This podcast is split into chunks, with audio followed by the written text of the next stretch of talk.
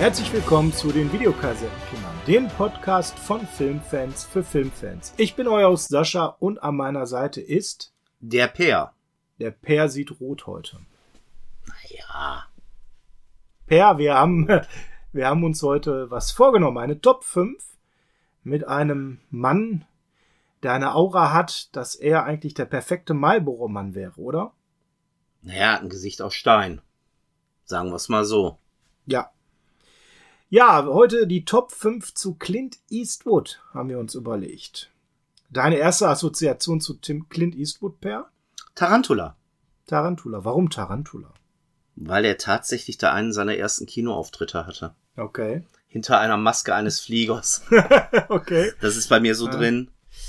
Ja, also er ist immer einer der Menschen, wo ich ein bisschen zwischen der Privatperson und dem Künstler unterscheiden muss. Privat sicherlich äh, je nach Einstellung zu gewissen Themen eine hochstrittige Person ist.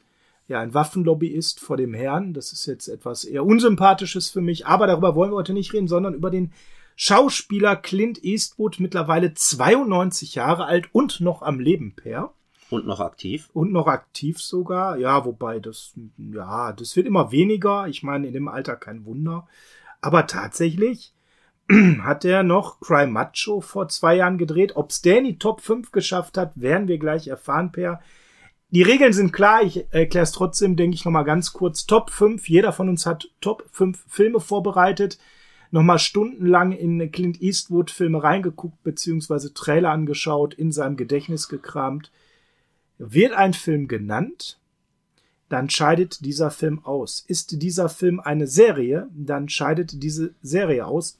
Da soll es einen Film unter Umständen geben, der mehrere Fortsetzungen hatte.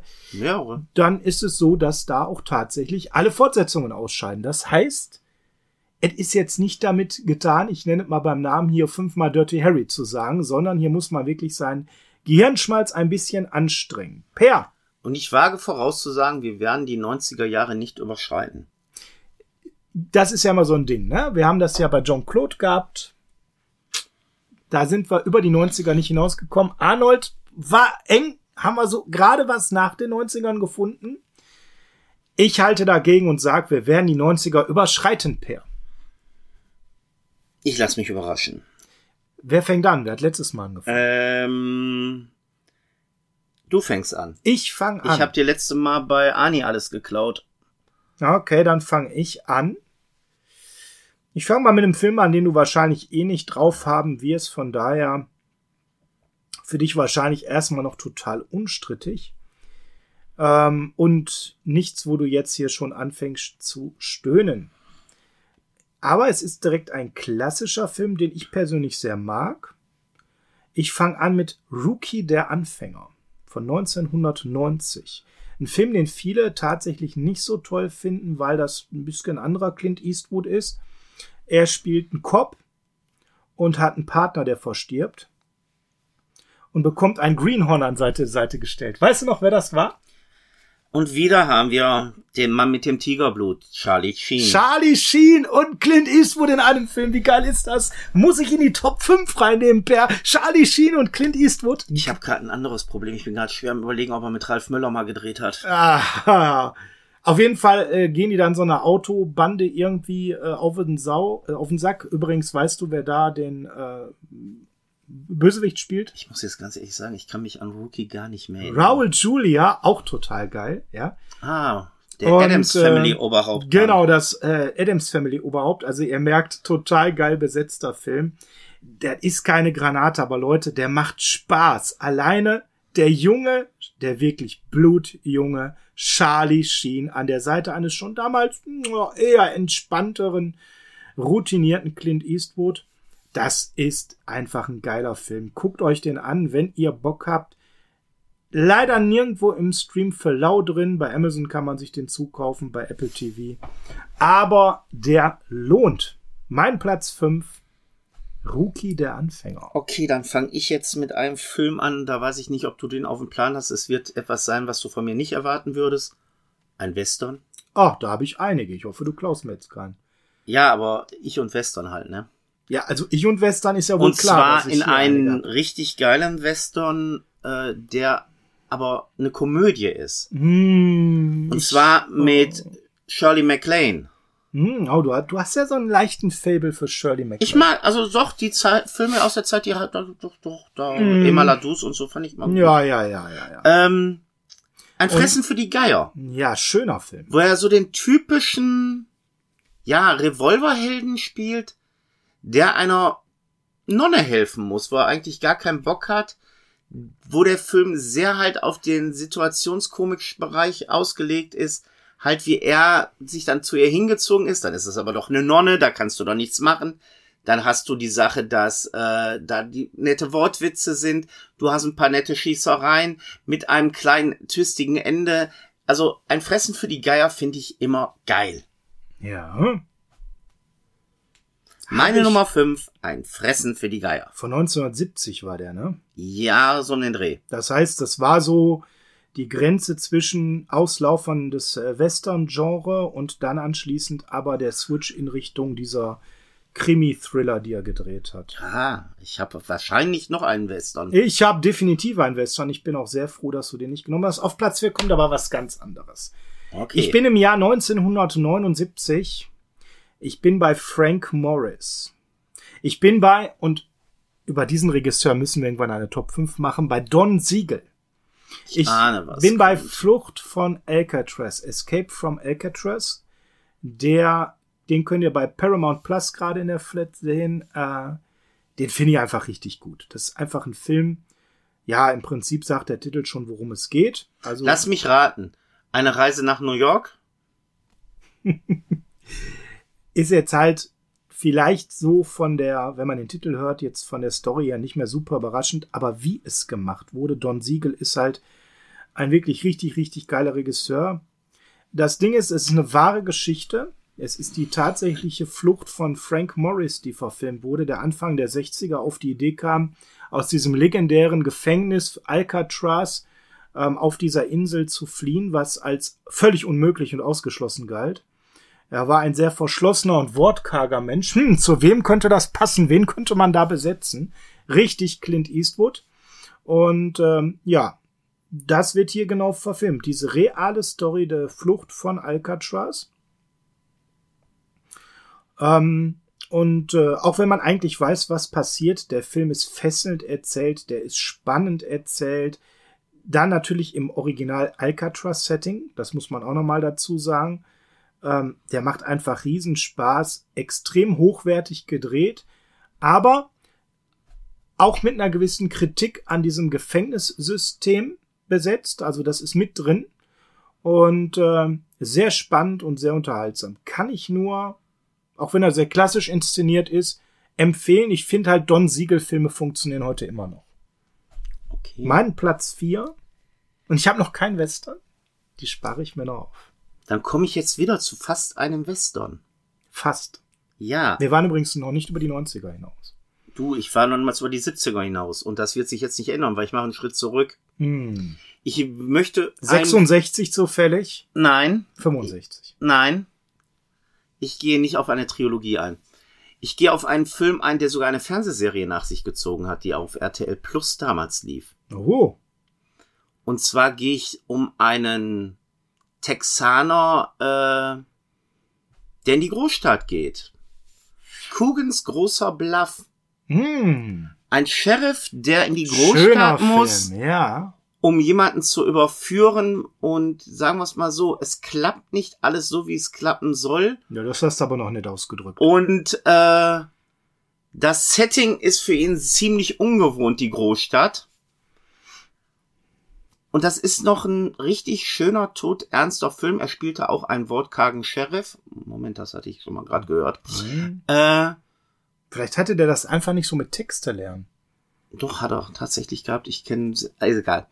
Und das Ding war so gut gedreht und so erfolgreich auch an den Kinokassen, dass es eine über sieben oder zehn Staffeln hinausgehende Fernsehserie nach sich zog mit dem Titel in Deutsch Ein Sheriff in New York, wenn ich das noch richtig in, in Erinnerung habe. Ja, also Kugen war ein richtig geiler Polizeikrimi. Der hat mir wirklich äh, sehr gefallen und ist ja eigentlich so ein bisschen der Film, womit ich persönlich diesen Imagewechsel ausmache. Er kommt ja aus diesem Western-Genre da kommen wir ja gleich hin, und wird ja dann zu so einem Cowboy des, des Westerns, transformiert er sich zu einem Cowboy der, der großen Stadt, wenn man das so will. Und äh, daran, das mache ich an dem Film eigentlich fest. Das ist so für mich so die Transformation von Clint Eastwood. Seine zweite Karriere, wenn man so will. Ja. Also meine Nummer vier, Kugens großer Bluff. Kann man leider auch nirgendwo streamen. Mensch, da wollte aber echt Pech. Ähm, bei Kugens großer Bluff gebe ich euch einen Tipp. Gebt mal in die Mediatheken des BR rein. Okay. Mein dritter Platz. Jetzt muss ich's machen. Jetzt gehe ich ins Western-Genre rein. Ich Es weiß, was kommt. Das Jahr 1964. Ein deutsch-italienisch-spanischer Film. Regie Sergio Leone. Hm, Das ist leider nicht der beste der drei in meinen Augen. Für ein Hand, na, genau, genau, das, das ist, das können wir direkt diskutieren. Aber ich nehme ihn, weil er der erste Teil ist, nicht unbedingt, weil er der beste ist. Für mich ist der zweite noch ein bisschen besser. Für eine Handvoll Dollar. Ein wortkarger Fremder, gespielt von Clint Eastwood. Hm. Hatten wir das nicht schon ein paar Mal? Hm. Seltsam. Äh, kommt in so ein mexikanisches Kaff und ja, da sind zwei Gangsterbanden, die gegeneinander fäden. Ja, und er ist halt mittendrin, ne? Er erhält noch Unterstützung von einem Barkeeper, kann ich mich noch erinnern, und es gibt einen Überfall auf den Geldtransport. Mega atmosphärisch, geile Musik, ist bei Netflix in der Flat, muss ich mal ganz schnell sagen. Ähm, die ganze Serie Per ist einfach großartig, oder? Ja, und ich bevorzuge tatsächlich immer noch den dritten Teil. Oh, da gehen die Geister auseinander. Ich mag einfach zwei glorreiche Halunken. Ich finde den Originaltitel allerdings da besser. The Good, The Bad and The Ugly. Ja, es gibt drei Teile. Der erste ist halt noch ein klassischer Western, der einfach sehr spannend und atmosphärisch gemacht ist. Mit so einem richtig knochigen, wortkargen Clint Eastwood mit ein paar geilen, staubigen Sprüchen. Ein klassischer Sergio Leone, für mich ein totaler Klassiker. Äh, Du hast aber gerade gesagt, drei Teile, die damit natürlich ausscheiden. Wir reden noch für ein paar Dollar mehr. Der kam ein Jahr später und zwei glorreiche Halunken dann 1966. Die machen alle Spaß. Die könnt ihr euch alle angucken. Die, äh, da stinkt keiner von ab. Jeder von denen hat so seine Qualitäten. Die unterscheiden sich auch ein bisschen und die Geister scheiden sich auch wirklich, welcher von den dreien am besten ist. Der dritte dann, was den Humor angeht, nochmal ein bisschen anders. Da ist auch immer eine Frage, steht man zum Beispiel auf Lee Van Cleef, der dann mitspielt oder nicht. Das sind so Feinheiten, wo das dann auseinandergeht. Äh, Kinski ist, glaube ich, im zweiten Teil dabei, Ja, na? Wenn ich mich recht entsinne. Und im, im dritten müsste... ist wieder Lee Van Cleef und Eli Wallace. Genau, Eli ist auch dabei. Da muss man halt eben gucken, was man mag. Aber generell kann man die alle drei empfehlen. Mein Platz drei, da waren wir, glaube ich, stehen geblieben, Per, ist die Dollar-Trilogie, wenn man so möchte. Okay. Dann möchte Es ich wird schon jetzt eng da oben, ne? meinen Platz 3 nennen, einer meiner All-Time Favorites, in dem er einen Polizisten spielt in der Großstadt, Mm. der seinen eigenen Weg geht, sein eigenes Gesetz ist. Heißt der Harry? Nein, Nein. da ist Ben Stockley. Shockley. Shockley. Nicht Ich wusste das, ich habe bewusst so gesagt. Ähm, und zwar ein Film, den ich jahrelang nur unter den Originaltitel kannte, The Gauntlet, weil Warner Brothers Ah, in den so geil, Vorspänen nie den deutschen Titel reingehauen hat. Nämlich Der Mann, der niemals aufgibt. Den einzigen Film, den ich kenne, wo ein Haus im wahrsten Sinne des Wortes zusammengeschossen wird, wo der Schluss darin äh, endet, dass er mit einem gepanzerten, selbst gepanzerten äh, Greyhound-Bus durch die Stadt fährt und umsäumt ist von einer Armada von Polizisten, was eigentlich schon eine Armee ist, die nur auf diesen Bus einballern. Und worum geht's da? Der soll nur eine Frau für gewisse Stunden auch von Las Vegas in die Großstadt zurückbringen. Ich glaube, es war da auch New York. Weil es geht um eine Zeugenaussage. Und wie sich ja nachher herausstellt, äh, hat man ihn bewusst ausgesucht, weil er am entbehrlichsten laut dem Oberen ist. Und es ist so genial, weil er kriegt ganz schnell mit, dass sogar in Vegas Wetten auf ihm platziert sind, dass er es nicht schafft, seine Zeugin zum Gericht zu bringen. Und es ist wirklich so, mitten im Film, mal so eben, wird so ein amerikanisches Motelhäuslein komplett in Schutt und Asche geballert. Und der Film ist einfach nur genial. Nebenbei, er spielt einen wortkranken Bullen.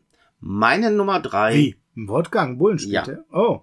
Meine Nummer drei, der Mann, der niemals aufgibt, The Gauntlet. Ja, okay. Hab ich tatsächlich nicht drin in der Top 5. Ist auch nicht zu streamen. Da gehen unsere Geschmäcker doch ein bisschen auseinander. Aber das ist okay. Das darf ja sein, dass wir das ein bisschen unterschiedlich gewertet haben. Ja, kommen wir zu meiner Nummer 2. Soweit sind wir schon gekommen. Das geht ja heute hier rucki zucki zu. Ähm, hatten wir jetzt eigentlich schon irgendwas nach den 90ern? Ich glaube nicht. Ne? Nein. Hm, Ob das heute noch passieren wird? Ah, es ist schwierig. Meine Nummer zwei, ein Fremder ohne Namen. Pale Rider. So. Du bist ja immer noch im Western-Bereich. Ich bin immer noch im Western-Bereich, ich bin 1973. Das Ding ist einfach zu gut, als dass es hier heute verschwiegen werden müsste. Ich bin halt großer Western-Fan. Ja, man kann jetzt mit dem Genre anfangen, was anfangen können oder eben nicht. Ähm, ein geheimnisvoller Fremder, wahrscheinlich auch wortkarg, reitet aus der Wüste, kommt in eine kleine Westernstadt und tötet drei Revolvermänner. Die haben vorher aber die Stadt terrorisiert, also ist er schon mal der Held. Ähm, aber trotzdem haben die alle Angst in dieser Stadt vor diesem geheimnisvollen Fremden, wahrscheinlich auch wortkarg. Und ähm, ja, der bleibt aber in dieser Stadt, ob die wollen oder nicht. Die Bewohner wollen, dass er geht, weil sie natürlich Angst haben.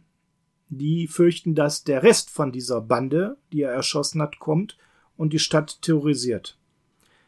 Aber der Fremde, ohne Namen, wahrscheinlich auch wortkarg, hat da noch eine ganz andere Rechnung offen, die ich jetzt hier nicht spoilern werde, weil dann hat man zu viel über den Film erzählt. Was kann ich sagen? Der Film macht einfach riesen Laune, weil der eben noch mal hinten heraus eine Kleinigkeit hat. Er ist nicht perfekt, aber macht Spaß. Guckt euch den an, ein wirklich schöner Film. Gut. Deine Nummer zwei. Dann werde ich jetzt mal einen Zeitsprung machen. Ich gehe in die 80er. Oh, aber nicht in die 90er und nicht in die Nullerjahre. Nein, ich gehe in die 80er. 80er, 80er, 80er. Ich habe einen Verdacht. Okay. Na, erzähl mal. Was meinst du? Ist er wortkarg in dem Film? Er wird wortkarg in dem Film sein. Falsch. Nein! Er hat Text und nicht so schnapp. Verdammt. Auch wenn er nur größtenteils rumschreit. Er ist nämlich ein Ausbilder. Und nicht irgendein Ausbilder. Es ist Gunnery Sergeant Tom Highway. Der Mann, der die Heartbreak Rich kennt. Ui, du, du hast ja die ganz tiefen Sachen ausgegraben. Ein Film, den nicht viele auf Platte haben. Er spielt da einfach nur einen US Marines Ausbilder und ähm, er führt da wirklich harten, harten Style, hat auch seine sanften Seiten. Und eine der markantesten Szenen ist wirklich, wo er, ich glaube, es ist Mario von Peebles, Der züchtigt gute Mario. anders kann man es nicht sagen. Er züchtigt ihn nach dem Motto, nur ähm, gleichgeschlechtlich liebende Männer und Frauen haben Ohrringe zu tragen. Was bist du? Ich bin ein Mann und er reißt ihm mal eben aufgrund dieser Aussage den Ohrring aus dem Ohr. Ja, war heftig. Und der Film ist, ja, politisch korrekt nicht. Nicht. Und, ganz wichtig, es spielt Bo Svensson mit. Nichts ist härter als Knäckebrot. Bo Svensson ist es. Jo. Ja? Äh, er hat sogar verhältnismäßig Text. Man gibt ihm auch ein bisschen Tiefe, indem er auch über äh, Probleme in seinem Leben sprechen darf. Aber wenn wir mal ganz ehrlich sind, das Ding ist pro-amerikanisches Militärgut. Absolut. Aber, und ich muss immer noch wieder sagen, das ist kein Film, den man irgendwie immer im Kopf hat.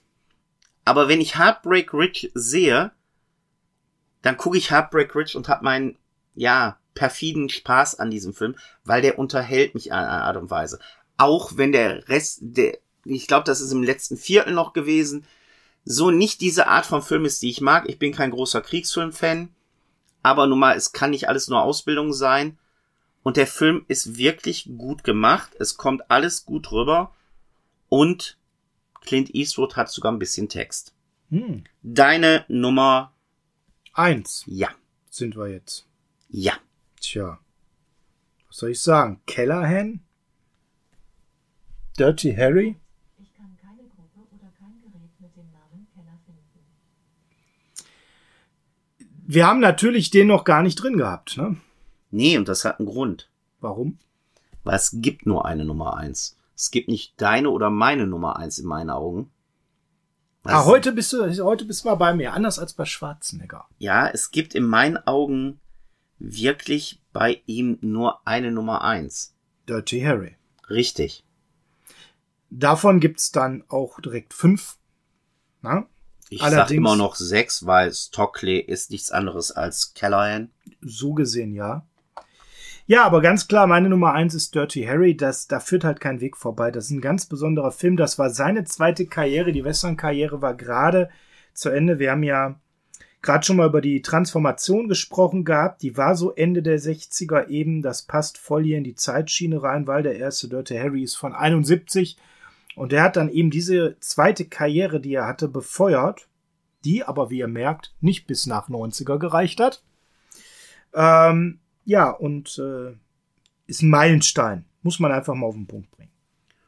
Und man soll mal auf den ein oder anderen Nebendarsteller gerade in Teil 5 achten, weil äh, Jim Carrey als singender, exorcierender Pfarrer bei den Dreharbeiten eines fiktiven Horrorfilms.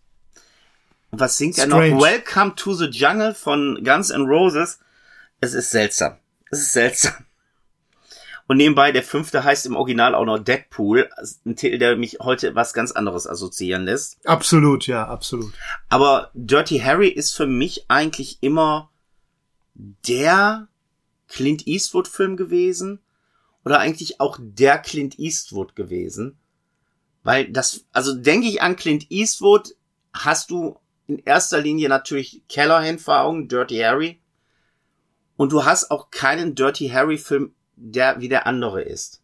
Nee, genau. Das finde ich auch so stark an der Serie, auch wenn die Filme von der Qualität natürlich durchaus ein bisschen differieren. Aber die Filme sind unterschiedlich. Jeder hat so sein Alleinstellungsmerkmal. Das funktioniert nicht immer auf gleich hoher Qualitätsebene, aber es funktioniert.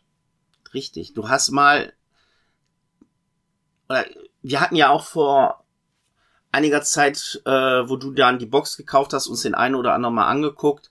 Ich glaube alle. Ja. Es ist ja so, dass du wirklich nicht weißt, in welchem Job, also okay, du hast, guckst einen Polizeifilm, aber du weißt manchmal nicht, um was geht's.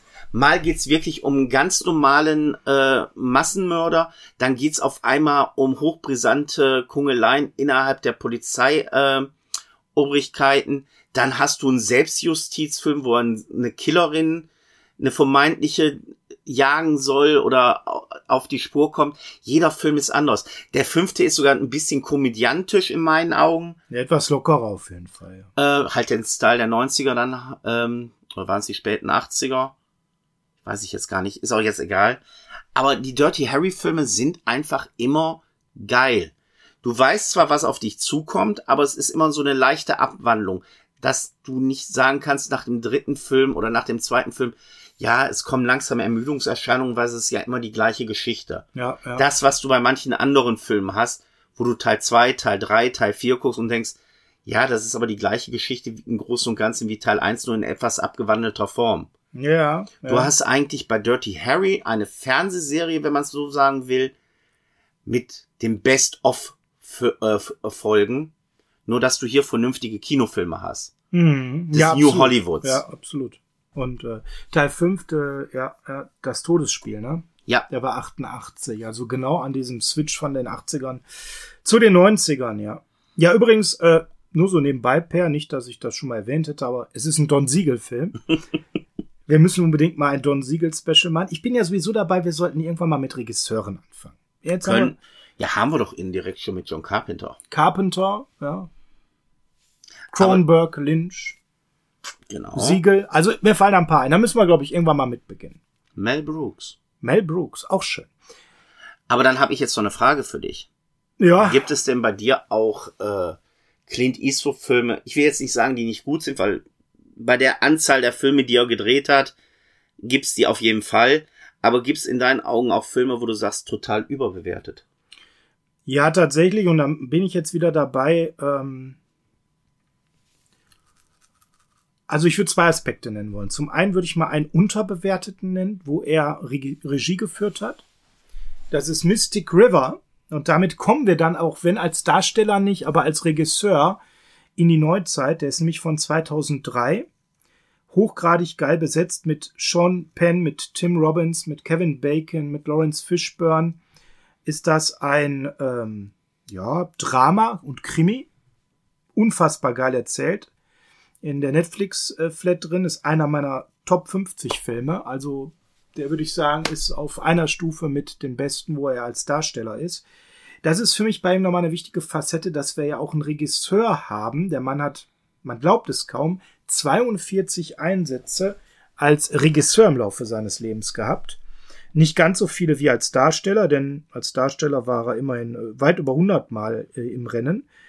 Ähm, da sind aber ein, zwei Perlen entstanden, die wirklich gut sind und wo er aber nicht dargestellt ist, weswegen das zu wenig Beachtung findet. Überbewertet finde ich persönlich, da habe ich jetzt lange drüber nachgedacht, ob ich das zu hart sehe, aber ich finde Gran Torino total überbewertet. Der ist aus 2008, da war er ja auch schon vom Alter so, dass man sagt, hm, Richtung 80, wie kann er noch einen Film machen? Der Film fängt vom Grundsetting gar nicht mal schlecht an, aber der hat mich einfach nicht gekriegt. Okay.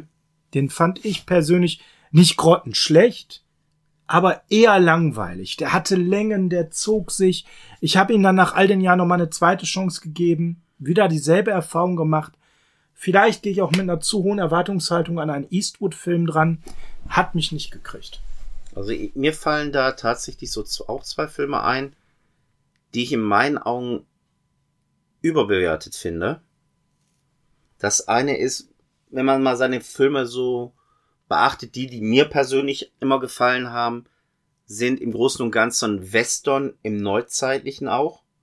So wie halt Dirty Harry und äh, Kugens großer Bluff. Wobei auch die Western nicht schlecht sind. Aber es sind halt beides in ihrer Art und Weise Western. Es gibt aber zwei Filme, die haben mir gar nicht gefallen, oder eigentlich sogar drei, wenn man es genau nimmt. Das eine ist, wo er einen Agenten spielt, nämlich im Firefox. Ja, ja. Wo er nach Ostdeutschland geht, was aus meiner Hinsicht dann allerdings schon im komödiantischen Bereich ist, wenn er in Deutschland ist und du siehst eindeutig, die sind in München. Allein schon, wenn du dir die U-Bahn-Sachen da anguckst mit der Ausschilderung, ey, ihr seid nicht in Berlin, ihr seid in München. Macht euch die wenigstens für uns die Mühe, das zu ändern. Aber nein, aber auch egal. Der Film ist mehr ein Agenten-Thriller und der hat so seine ein, zwei Momente, aber ich muss ganz ehrlich sagen, den Film habe ich erst vor zwei Jahren das erste Mal gesichtet. Der ist irgendwie immer an mir vorbeigegangen und ich musste ganz klar sagen, Durchschnitt. hat mich nicht so gekriegt, wie ich gehofft habe. Ich fand den sehr durchschnittlich, ja. Weil ich ja immer die Hoffnung habe, dass ich dann den Film erwische noch aus der Zeit, wo er gute Filme gemacht hat oder ein Darsteller gute Filme gemacht hat, die ich noch nicht kenne. Und hat gesagt, oh, Firefox hast du noch nie gesehen und du wirst jetzt so eine Perle finden und die habe ich nicht bekommen. Es ist ein durchschnittlicher Film. Und dann zwei Filme, die überbewertet sind. Da hätten wir jetzt tatsächlich einen Zweiteiler. Das ist der Mann aus San Fernando. Oh ja, ja, ja. Die fand ich Sein. Versuch mit einem komödiantischen Film Erfolg zu haben. Davon war der auch ganz schnell kuriert. Ja, aber der Film war ja erfolgreich genug, dass es auch die Rückkehr nach San Fernando gab. Und Aber das wollten die Leute nicht. ja, es hat aber beim ersten wohl gereicht, dass man einen zweiten gedreht hat. Die Leute sind wahrscheinlich in Eastwood gegangen, nach Motto, ah, der neue Eastwood kommt. Aber nee. Also wenn der Co-Star ein Orang-Utan ist, Dann dann habe ich ein Problem, weil dann bin ich nicht in der Art Film, in der ich sein will. Dann ist sei es eigentlich, ja, dann ist es eigentlich so, dass jedes weitere Wort überflüssig ist. Richtig. Also Komödien waren nie sein Ding. Gott sei Dank. Also ich fand eigentlich, waren jetzt nicht so viele Rollen, aber dann, wenn er einen Wortkargen gespielt hat, ein Lone Wolf, ja, Ja, sagen wir es mal so, der Fremde ohne Namen, egal ob in der Neuzeit oder in einem Western-Setting. Genau, genau. Dann war der für mich stark und dann hat das auch gepasst. Ja, so viel dazu, Per. Vielleicht hast du ja mal Lust, einen der Filme näher zu besprechen. In einer der nächsten Folgen wird sich ja anbieten. Was könnte das dann wohl sein? Hm, lass mal überlegen. Aber für heute lassen wir euch mit dieser offenen Frage, welchen Clint Eastwood wir vielleicht mal näher besprechen, alleine zurück. Schreibt doch mal eure Wünsche rein, wenn ihr mögt. Welchen Clint Eastwood sollen wir denn mal tiefer besprechen? Es wäre ja mal schön von euch zu hören. Schreibt es doch in unsere in die der Bulle Kommentare und der rein. Schnüffler. Oder der mit dem Orang-Utan. Schreibt doch einfach mal in die Kommentare rein, welchen Clint Eastwood wünscht ihr euch, den wir mal näher rezessieren. Soll es dann ganz klassisch Dirty Harry sein oder was ganz anderes? Vielleicht sogar der Film mit dem Orang-Utan. Per, dann schmeiß uns bitte mal Wortkack raus. Tschüss. Tschö.